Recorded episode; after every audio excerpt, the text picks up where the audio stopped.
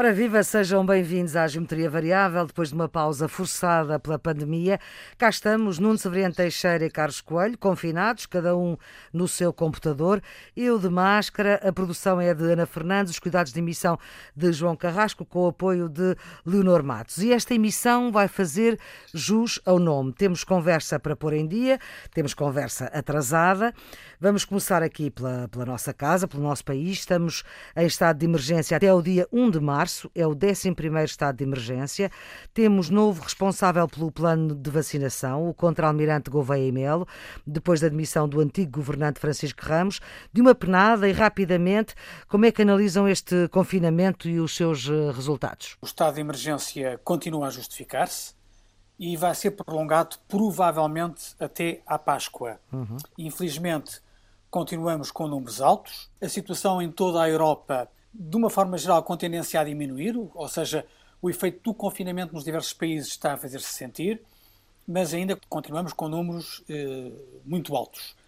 Um, o caso das vacinas é um caso particularmente doloroso na medida em que sublinha o chico-espertismo, as pessoas que tentam invocar qualidades que não têm ou abusar de estatuto para passar à frente na vacinação. Por um lado, é, é compreensível o desespero das pessoas que querem aceder à vacina, mas isso não pode ser feito à custa dos outros. Em Portugal há vários casos, mas não é uhum. caso único. Uhum. Lá fora, também responsáveis políticos e até religiosos eh, estão Exatamente. na ordem do dia. O último escândalo foi o bispo de Cartagena, em Múrcia, em Espanha, que se fez passar por capelão de um lar de idosos. Uhum para ser vacinado. Mas já agora, Portanto, Carlos, o novo responsável pelo plano de vacinação veio dizer que em mil vacinas uma não devia ter sido. Vamos ser claros, a expressão estatística é muito limitada e não tenho dúvidas sobre isso. O problema é o sinal errado que se dá às pessoas claro, claro. e a sensação de injustiça relativa. Quando nós estamos a lidar com sentimentos tão importantes como o direito à vida, o direito à saúde, a ideia de que há quem esteja a abusar do seu estatuto para ter um privilégio é uma ideia insuportável e o facto de existir um caso já é suficientemente grave pela instabilidade social que cria. Não, não. Uma coisa é a vacinação e outra coisa é o confinamento. Em relação à vacinação, a questão tem que ser vista num contexto europeu, porque o problema das vacinas e da campanha de vacinação não está a correr bem em toda a Europa, por várias razões. A Europa teria agora dois grandes desafios. O primeiro era a vacinação e o segundo era o da recuperação económica. Uhum. O primeiro não está a correr bem. E o segundo, e o segundo também não. Vamos ver, está atrasado pelo menos. Bah, mas em relação às vacinas ou à campanha de vacinação, a União Europeia atrasou-se, vamos dizer assim, nos calendários a fazer as encomendas das vacinas e a fazer os contratos. Portanto, veio depois do Reino Unido, veio depois do Canadá, veio depois dos Estados Unidos e isso foi logo um handicap. Aliás, Depois, a senhora van der Leyen já reconheceu isso. O que a senhora van der Leyen diz é que a culpa é dos laboratórios. Ela diz na prática que a Europa teve um excesso de confiança na capacidade de resposta da produção de vacinas. Certo. Exporta, exporta a responsabilidade para os, para os, laboratórios. Certo, mas esse raciocínio é válido para a União Europeia, é válido para o Reino Unido, é certo, é válido certo. para o Canadá e a situação no Reino Unido, no Canadá ou nos Estados Unidos não é igual à da União Europeia, não é? Mas depois há outra questão, da quantidade das encomendas. O Canadá, por exemplo, encomendou 500% de vacinas em relação à sua população, ou seja, para cada pessoa, 5 vacinas. O Reino Unido, 325, 3 vacinas e meia. A União Europeia anda na ordem dos 2.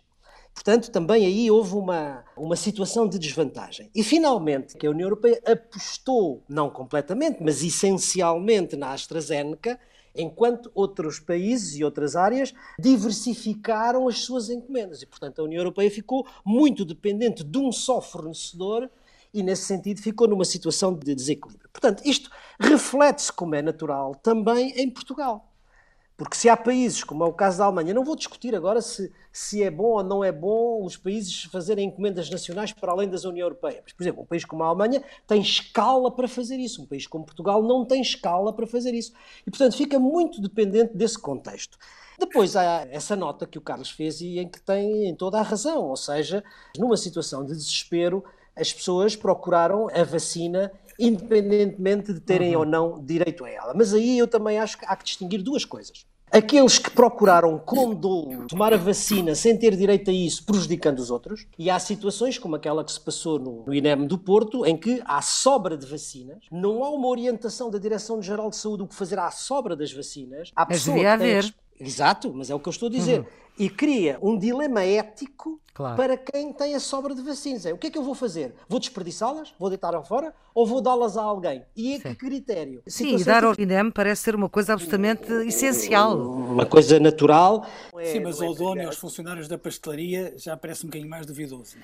É? Em vez de deitar fora, é preferível dar a alguém, ou não? Sim, mas a, mas a alternativa não tem que ser deitar fora. A alternativa tem que ser chamar as pessoas que teriam direito a essa prioridade. É certo, mas não havendo essa determinação, que agora parece que já há, as vacinas têm um tempo limitado para poder ser ministradas. Eu percebo isso. Concordo com aquilo que o Nuno está a dizer, que são situações diferentes.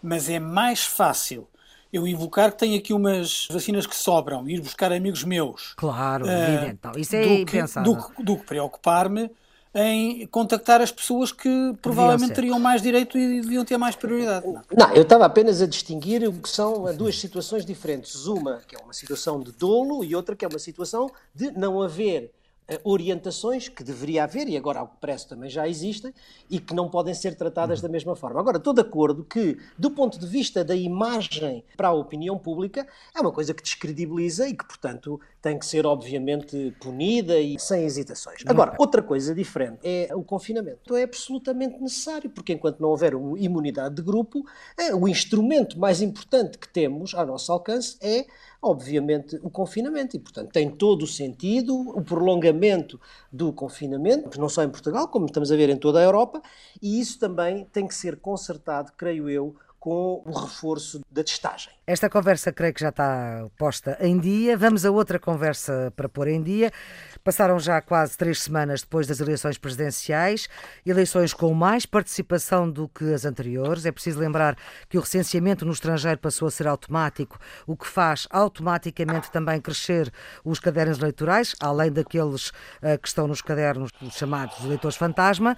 Marcelo foi reeleito com cerca de 61% dos votos, vencedor em todos os 308 conselhos do país. Ana Gomes com 13%, André Ventura com 12%, João Ferreira com 4 e pouco, Marisa com 4, Maian com 3 e pouco, Vitorino com 3, isto números arredondados.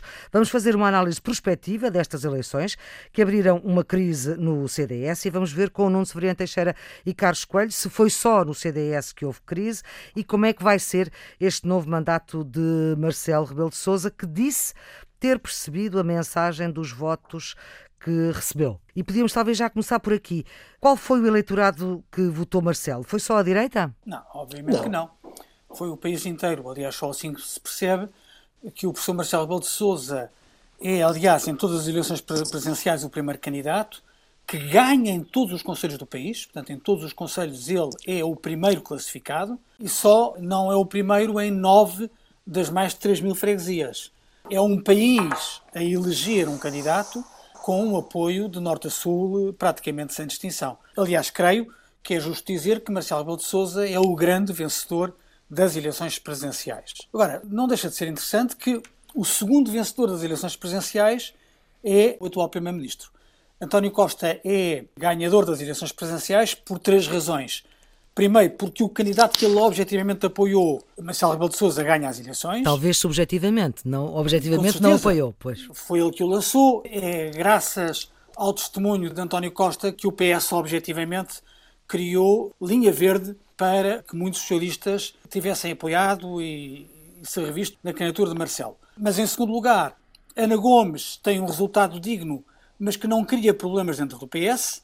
E em terceiro lugar, os parceiros da Geringonça, o Bloco de Esquerda e o PCP, longe de ficarem reforçados ou fortalecidos com o resultado das eleições presidenciais, vêem-se com resultados muito fracos. Portanto, eh, António Costa vê o seu espaço político reforçado com as eleições presidenciais. De resto, nós, nós acertamos quando dissemos que o primeiro candidato iria ser Marcelo Rebelo de Sousa, como aliás todas as sondagens indicavam, quando dissemos que a segunda seria Ana Gomes, Gomes e quando dissemos que o Gustavo Herbert era o terceiro lugar, ganho por André Ventura, aliás, com uma distância grande relativamente ao quarto e ao quinto lugar. Sim. Eu devo fazer uma vénia a Nuno Severino Teixeira, porque quando discutimos aqui as perspectivas eleitorais, quer no alinhamento dos candidatos, quer na estimativa de participação eleitoral. Ele, com base nas sondagens da Pitagórica, deu valores muito mais próximos da realidade do que aqueles que eu receava, sobretudo relativamente à participação eleitoral. Eu estava a recear uma abstenção muito maior, mas felizmente, felizmente para a democracia uhum. e para o significado destas eleições, acabou por haver mais portugueses a votar do que Exatamente. aquilo que eu imaginava. Vamos já, Nuno, com essa vénia do Carlos. Eu agradeço a vénia do Carlos, mas é naturalmente a simpatia, a amizade dele. Bom, em relação às presidenciais e vendo as coisas prospectivamente, que foi aquilo que a Maria Flor nos pediu, eu acho que há esses dois vencedores e há um terceiro que é André Ventura. Vamos por partes. Sem dúvida absolutamente nenhuma, o grande vencedor das eleições é o presidente Marcelo Rebelo de Sousa. Aumentou a percentagem da sua votação e o número de votos em relação à primeira eleição. Sim, é ultrapassou os 60% com cerca de 2 milhões de votos e meio, venceu aquele que era o seu principal opositor, que era a abstenção, ou seja, a abstenção é elevada, bem claro, entendido, claro mas não atingiu os números catastróficos que alguns diziam dos 75%. Exatamente. É, era o que se falava dizer, antes, é preciso é lembrar, é, de facto. E mais, é que o professor Marcelo Rebelo de Sousa faz tudo isto sozinho. Livre dos partidos. Sem máquinas partidárias. Sem sim. máquinas partidárias. E isso dá-lhe, em primeiro lugar, pela participação eleitoral, uma grande legitimidade e dá-lhe pelo resultado que tem pelo ter conseguido, sem o apoio dos partidos, diretamente, obviamente, dá-lhe um peso e uma autonomia política para o seu segundo mandato, quer em relação ao governo, quer em relação à oposição, que faz dele o grande vencedor e que lhe permite, obviamente, ter um papel fulcral daqui para a frente. Estou de acordo com a análise que o Carlos acaba de fazer relativamente ao Primeiro-Ministro.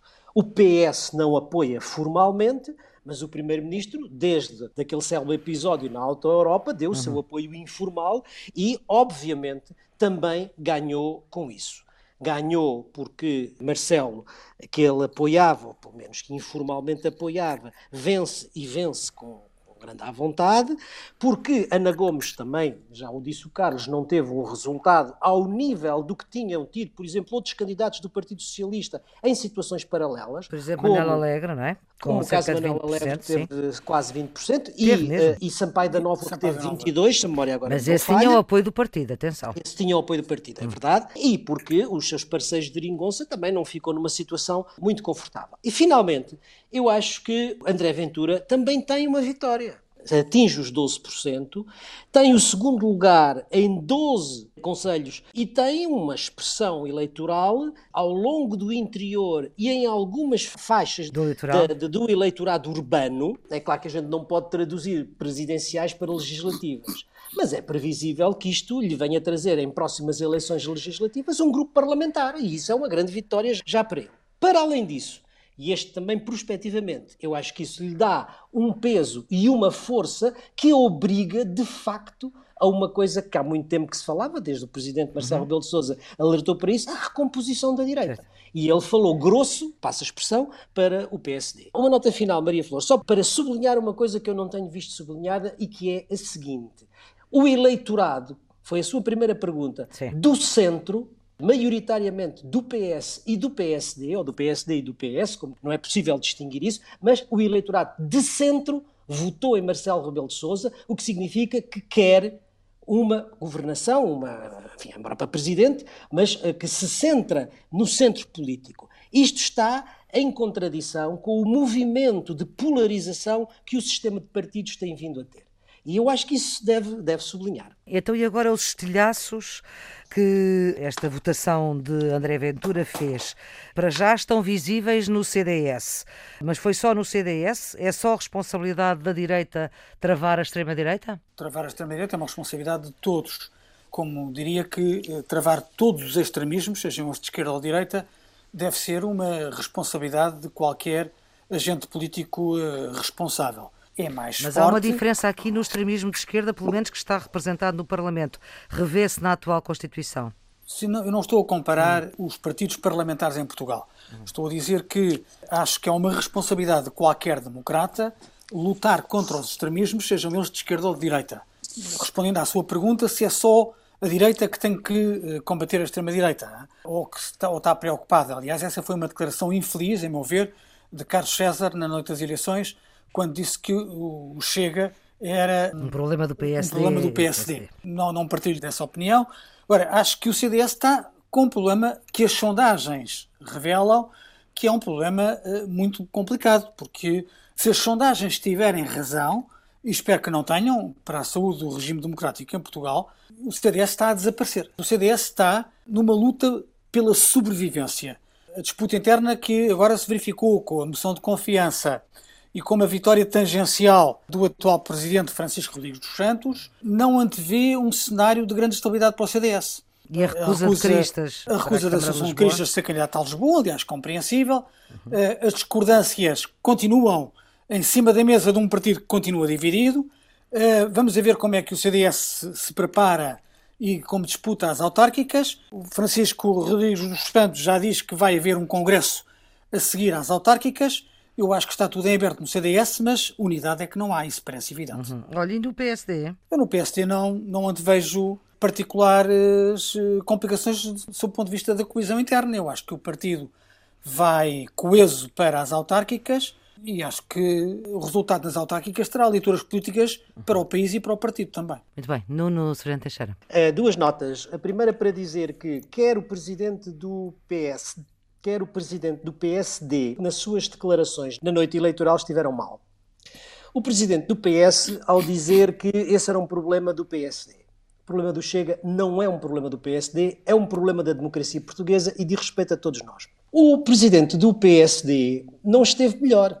Teve, aliás, pior, elogiando durante toda a sua intervenção o Chega e regozijando-se, em certo sentido, com a vitória do Chega sobre o PCP no Alentejo. Também não é a boa maneira de tratar esse problema, que, como digo, é um problema da democracia. Dito isto, em relação ao CDS, primeiro é um partido fundador, mas depois tem sido um partido central no sistema partidário da democracia portuguesa desde o princípio. Ou seja, o CDS teve um papel muito importante na democratização em Portugal no período da transição, uhum. porque foi o partido que trouxe para a participação eleitoral legal, vamos dizer assim, e portanto integrou na democracia setores que claramente não eram setores democráticos que vinham do regime autoritário. Isto, obviamente, para além das famílias políticas democráticas que estão dentro. A partir dessa altura, o CDS teve sempre três características essenciais. Primeiro, o monopólio do mercado eleitoral à direita do PSD. Todo o espectro político que estava para a direita do PSD só tinha um partido onde se revia, o CDS. E por isso mesmo, o CDS integrou famílias ideológicas bastante diferentes. Democratas cristãos, liberais, conservadores, e toda essa pluralidade de ideologias tinha que se rever num líder. E, portanto, o papel do líder no CDS foi sempre um papel muito importante, porque ou era capaz de federar conservadores, democratas cristãos, liberais, e houve alguns líderes que o fizeram, o professor Freitas do Baral fez, o professor Adriano Moreira fez, o Paulo Portas fez, outros não tiveram o mesmo sucesso. Uhum. Ora bem, o que acontece neste momento é que as condições mudaram.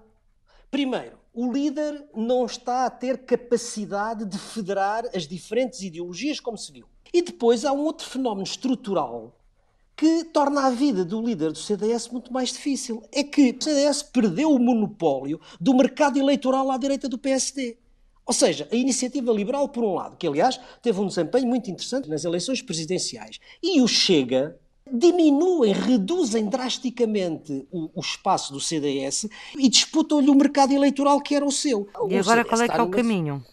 Pois, esse agora é a grande dúvida. É se o CDS é capaz de encontrar um líder que vá federar todas essas ideologias e que, portanto, dispute taco a taco o mercado eleitoral, uhum. ou se não é capaz de o fazer, se calhar eh, nós estamos habituados a olhar para o nosso sistema partidário que é muito estável e que os partidos permanecem. Mas se nós olharmos para outros casos, eh, por essa Europa fora, os uhum. partidos nascem, crescem e morrem, não é? E, e, até se olharmos para a história de Portugal é igual. Dizer, é a Primeira igual. República houve imensos eu, partidos eu, eu que se formaram que vamos... e que acabaram. Hum. Eu acho que vamos ter que esperar pelas autárquicas, porque agora, evidentemente, que as cenas dos próximos capítulos serão a seguir às autárquicas. E Portanto, antes, com a escolha dos candidatos, não é? Sim, com certeza, mas uhum. Eh, a disputa interna de poder interno do CDS uhum. está adiada para depois das autárquicas.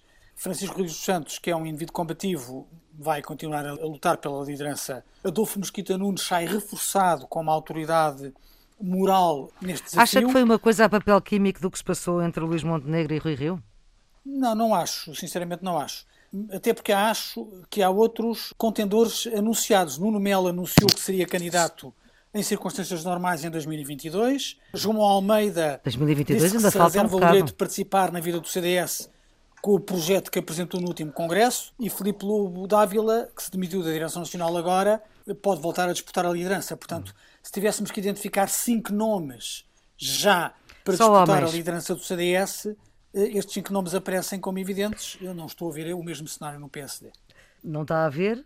Porquê? Porque não está a ver porque não é desejável ou não está a ver porque não está a ver? Não estou a ver porque não estou a ver. Não estou a ver cinco candidatos Sim. perfilados para serem alternativa. No PSD está a ver o quê? Falava-se Passos Coelho. Não, no PSD eu acho que os resultados das autárquicas vão ser importantes. O que vai acontecer a seguir às autárquicas Também vai ser interessante. Estou incapaz, também vai ser interessante, mas estou incapaz de prever neste momento. Muito bem. Agora, numa frase só, acham bem eh, o adiamento das eleições autárquicas? Dependerá do destino da pandemia. Portanto, é cedo para tomar essa decisão. Creio que sim. Carlos. Eu, eu acho que é improvável que a pandemia esteja com um pior cenário do que aquele que nós tivemos nas eleições presenciais. Sim, não podia ser pior, não é? Foi mesmo no pico. Não creio que seja razoável esgrimir com o adiamento das eleições autárquicas.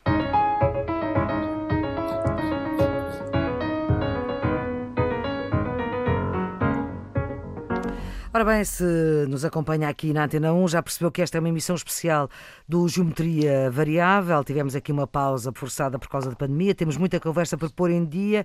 Vamos agora falar do resto do mundo. Vamos começar, e também com alguma brevidade, pela mais antiga, de novo Myanmar, a antiga Birmânia, na mão dos militares. Não é, não é um episódio novo, embora seja um episódio igualmente eh, lamentável. Os militares têm tido, ao longo de todo o processo, um papel importante do domínio político no Myanmar.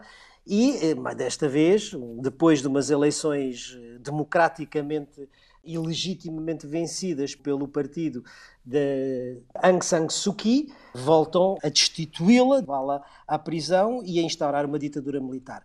Não é novo, mas infelizmente é uma constante na história do Myanmar. Felizmente, o contexto internacional em que isso se passa já é diferente e a reação da administração Biden foi bastante clara e bastante violenta no que diz respeito à defesa dos princípios democráticos e dos direitos humanos, ameaçando com as sanções. A reação americana foi forte, a reação das Nações Unidas nem por isso, eles estão sob a proteção estratégica da China. Agora, o que é verdade é aquilo que é evidente e que o Nuno já referiu, há uma tendência dos militares do Myanmar de se intrometerem na vida política, voltaram ao cenário da ditadura militar. O que se está a sentir neste momento é que a pressão da rua é mais forte e a reação militar também não se fez eh, perder porque já sufocaram redes sociais e estão a aumentar a repressão física contra os manifestantes. Eu não sei até onde é que isto vai. Espero que a reação da comunidade internacional seja suficientemente forte para impedir um banho de sangue no Myanmar. Volta a haver tensão entre a União Europeia e a Rússia, um incidente diplomático, ou talvez um pouco mais do que isso, por causa do regresso e da prisão de Navalny, opositor russo, que regressou depois de ter sido envenenado, é preciso lembrar. A Alemanha, a Suécia e a Polónia expulsaram os embaixadores russos depois da Rússia ter expulso diplomatas destes países porque alegadamente teriam participado em manifestações pró-Navalny, ao mesmo tempo que estava o ministro Negócios Estrangeiros europeu, pode ser dito assim, Josep Borrell, estava em Moscovo. É uma situação mais que complicada. Mas quer ver, a Rússia não se está a tornar uma ditadura, eh, já o é. Eh, O regime de Putin combina uma oligarquia económica com uma repressão militar extrema e um poder político concentrado no líder do regime. O episódio de Navalny é revelador deste caráter autoritário, autocrático, eh, do regime de Putin. A ida do alto representante da União Europeia para os negócios estrangeiros e o período de segurança, Joseph Borrell, foi mal pensada e pior executada. Vamos ser claros, não basta haver um alto representante para haver política externa. Eh, Ou seja, o hábito não faz o monge. É necessário que haja afinidade estratégica nos 27 países da União. E na relação com a Rússia, isso infelizmente não é verdade. Borrell teve longe de ser feliz, mas a verdade obriga a que se reconheça que nenhum dos seus antecessores foi muito feliz, nem no cargo, nem na gestão deste dossiê. Nem a britânica Catherine Ashton, nem a italiana Federica Mogherini.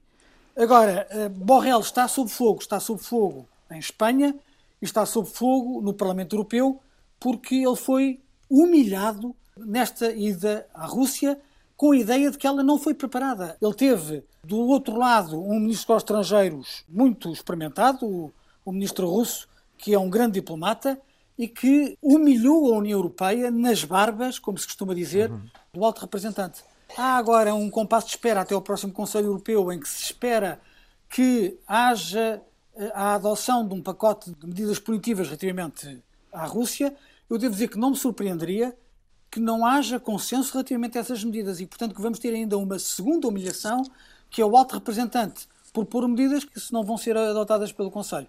Os próximos tempos dirão se estou certo ou errado. Esta viagem de Josep Borrell à Rússia, para além de tudo aquilo que se passou, o problema é que é uma metáfora, e é uma metáfora perfeita da diplomacia e da política externa, quer da Rússia, quer da União Europeia. Vamos lá ver.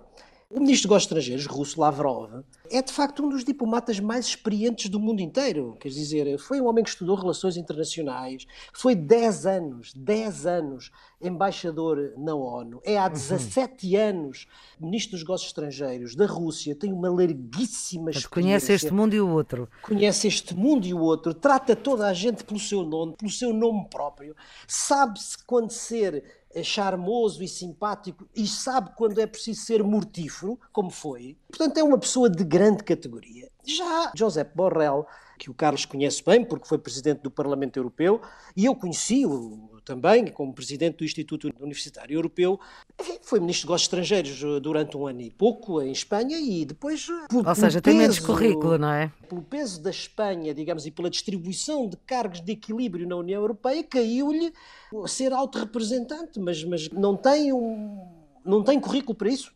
Ponto.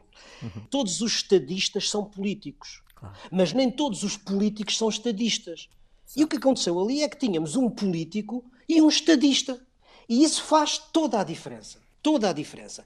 Mas a diferença maior e a mais grave e a mais complicada para a União Europeia não é ao nível dos diplomatas ou dos chefes da diplomacia, é ao nível da política externa. É porque a Rússia tem uma política externa.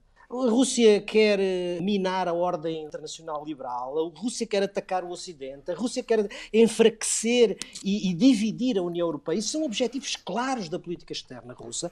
Usa todos os instrumentos estratégicos que tem à sua disposição provocação ideológica, aquela história, toda a gente se lembra do liberalismo, que o liberalismo está obsoleto, eh, os ataques informáticos às eleições no Ocidente, a guerra híbrida que fez eh, no leste da Ucrânia, enfim, as, as operações Sim. militares, a anexação da Crimeia. A União Europeia não tem nada disso. E esse é que é o nosso problema. Porque está dividida internamente no sentido em que há um bloco daqueles que conhecem bem a Rússia, nomeadamente os nórdicos e os países da Europa Central e do Leste, e que querem ter uma posição mais dura porque viveram na pele o que é a Rússia, o que é caso da União Soviética. Depois há aqueles pragmáticos que estão ali eh, para tentar encontrar eh, os seus interesses económicos, a França eh, e sobretudo a Alemanha. A Alemanha, e depois, a Alemanha. E a Alemanha, sobretudo a Alemanha, não é? E depois os países do Sul, alguns deles com um desejo de colaborar E, portanto, está completamente dividida e não encontra um consenso para os objetivos da sua política externa em relação à Rússia. E mais, está dividida entre os interesses energéticos, sobretudo energéticos, a história do pipeline do, non, do Nord Stream, e os valores democráticos do e gás, dos direitos é? humanos. Do gás. Não é possível estar a defender os direitos humanos e a democracia e, ao mesmo tempo, a tentar compatibilizar isso quando isso contraria os interesses energéticos.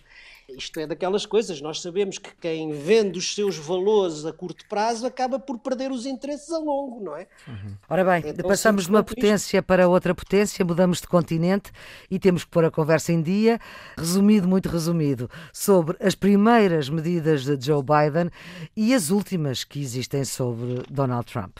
Biden tomou um conjunto de medidas, de decisões executivas que revertem decisões de, de, Trump e, sob esse ponto de vista, não há dúvida de que está com uma agenda muito ativa em áreas com alguma delicadeza, como o Obamacare, uhum. que é a última, mas também de paralisar o muro com, com o México, os candidatos a asilo não serem obrigados a esperar do outro lado da fronteira, aumentar praticamente em 10 vezes o teto de acolhimento de refugiados que batem eh, às portas da América.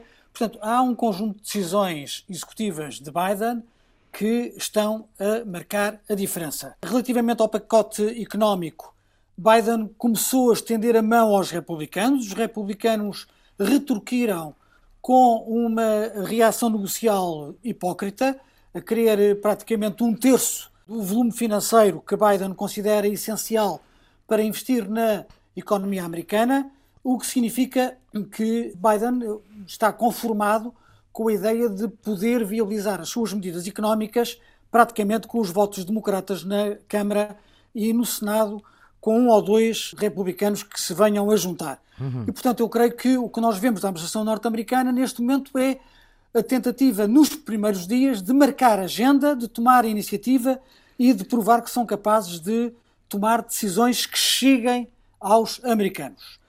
Já a recente intervenção de Biden sobre política externa não traz muitas novidades, em bom rigor fala mais para dentro do que para fora, mas é clara relativamente à China e à Rússia. Não é tão clara relativamente à Europa e à NATO como eu desejaria, mas aponta a Rússia como o principal inimigo e aponta a China como o principal concorrente. Biden aí eh, aliviou as palavras, foi claro, na identificação de quais são os objetivos do curto e médio prazo da política externa norte-americana. Praticamente eh, esqueceu a Coreia do Norte, que era uma das uhum. fixações de Trump, e eh, já não refere o Irão com a contundência de o associar ao eixo do mal, eh, como as administrações republicanas fizeram. Trump. Já vamos a Trump. Okay. Uh, Nuno. Mais uma nota só relativamente à, ao discurso sobre política externa. Aquilo que aconteceu foi uh, afirmar com muita clareza, com muita clareza, os princípios e anunciar algumas medidas concretas. No topo dos objetivos está a defesa da democracia e dos direitos humanos acabou-se a complacência com os ditadores e com os autocratas e disse muito diretamente a Putin e a Xi Jinping. A reafirmou a ideia da Cimeira das Democracias e reafirmou o regresso ao multilateralismo e às alianças. E disse uma coisa importante: as alianças são o nosso maior ativo. E aí, nas alianças, incluiu a NATO.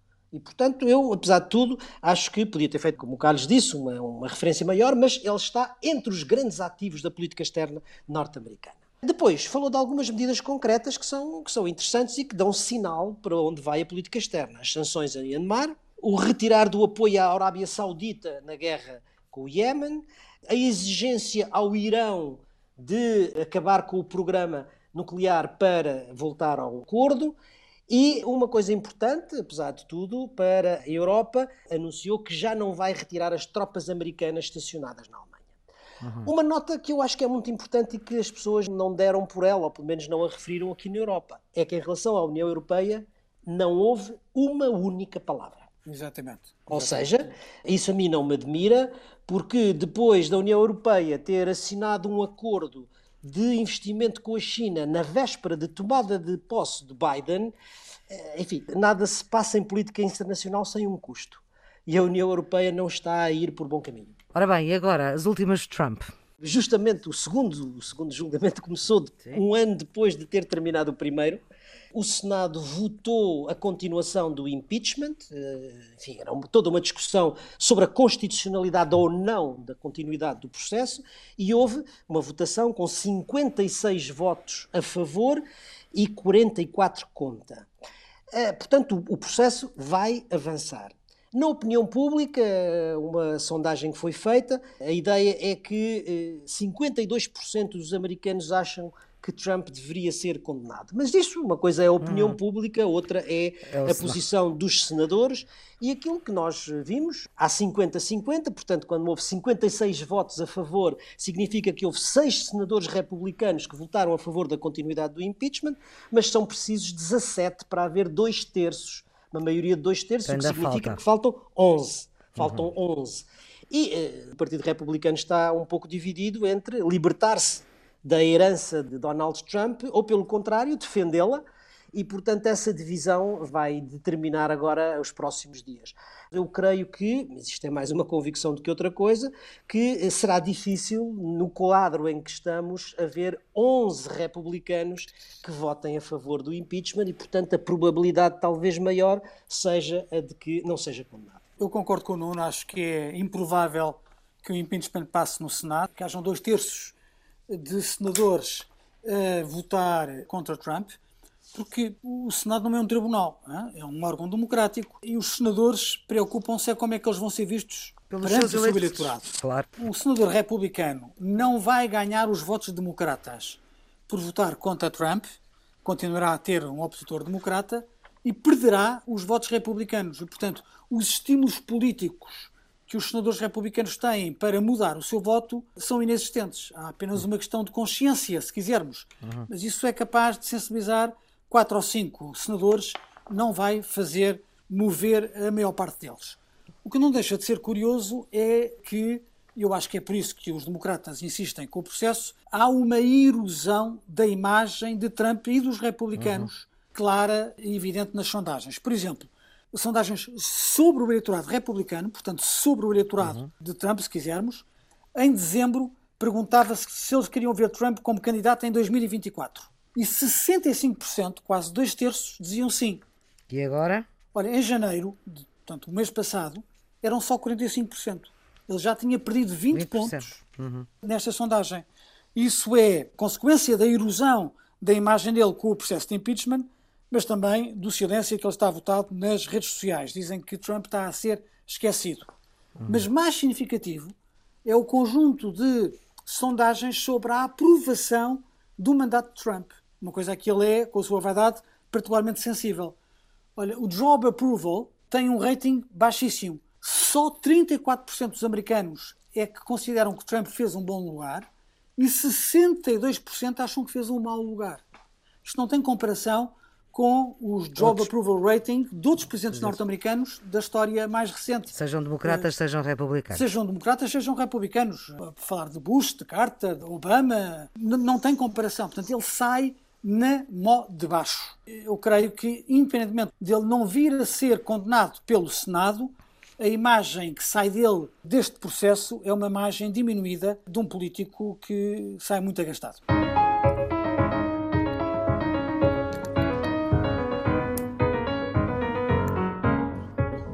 Ora, reta final deste Geometria Variável, uma edição uh, especial. Há muito que não falávamos. Vamos para os redondos, bicudos e quadrados. O meu redondo vai para uh, as mulheres no mundo árabe. Nós, normalmente, quando falamos ou quando se fala do papel das mulheres no mundo árabe, é, é por más razões. Mas recentemente nós temos duas boas notícias. Na Arábia Saudita, a célebre dissidente e ativista dos direitos das mulheres, que fez várias campanhas e que se bateu para que as mulheres pudessem tirar a carta de condução, a Atul, foi libertada. Foi libertada sob liberdade condicional, mas foi libertada e nós esperamos que ela já possa ir a conduzir o seu carro uhum, para, para casa. Para casa. Uh, mais, uh, uh, um relatório recente da Organização Internacional de Trabalho diz-nos que a Jordânia é o país do mundo em que há mais mulheres em cargos de chefia. Não é, será por causa é, da são, rainha? São boas, talvez, mas se for é por uma boa razão. o meu redondo vai para a aprovação esta semana pelo Parlamento Europeu de um mecanismo de resolução e resiliência, que é o coração da bazuca. do plano que, exatamente, dos do plano de recuperação para a Europa, o Next Generation EU, com 672 mil milhões de euros. Representa, grosso modo, 90% dos fundos do programa. Uh, o Parlamento Europeu foi rápido na aprovação.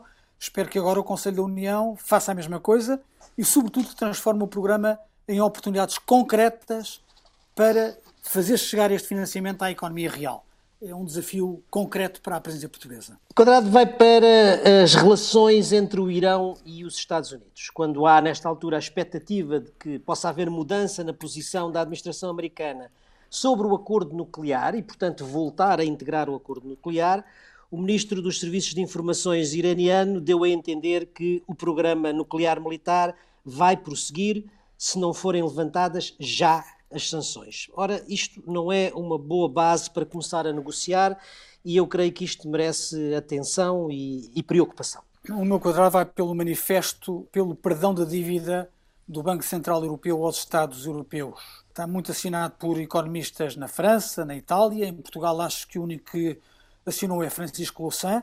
Eu quero dizer que acho este debate sobre a dívida ao nível europeu um debate importante, mas quando estes manifestos pedem o impossível, tornam-se inconsequentes. A proposta de perdão tem lives de romantismo, mas não tem nenhuma credibilidade. Não é possível perdoar a dívida por força dos tratados europeus, nem tampouco é desejável pelos efeitos catastróficos que teria no valor do euro, na inflação ou nas taxas de juros da dívida soberana. Bicudo, meu bicudo vai para o atraso da chegada dos computadores às escolas portuguesas.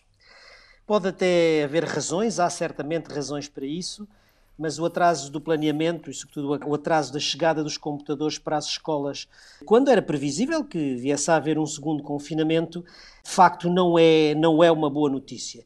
E isso traz problemas não só para a aprendizagem das crianças, mas, sobretudo, traz um problema que é o do agravar das desigualdades sociais e as desigualdades já são muito grandes em Portugal e isso eu acho que é muito difícil de admitir. O seu bicudo, Carlos? Em Angola, é o Cafunfo, no nordeste de Angola, na região de Luanda, a Igreja Católica denunciou um massacre. O chefe da Polícia Nacional de Angola praticamente estimulou uma reação violenta, diz que nos ataques contra o Estado não há proporcionalidade, que o Estado deve reagir com excesso de força.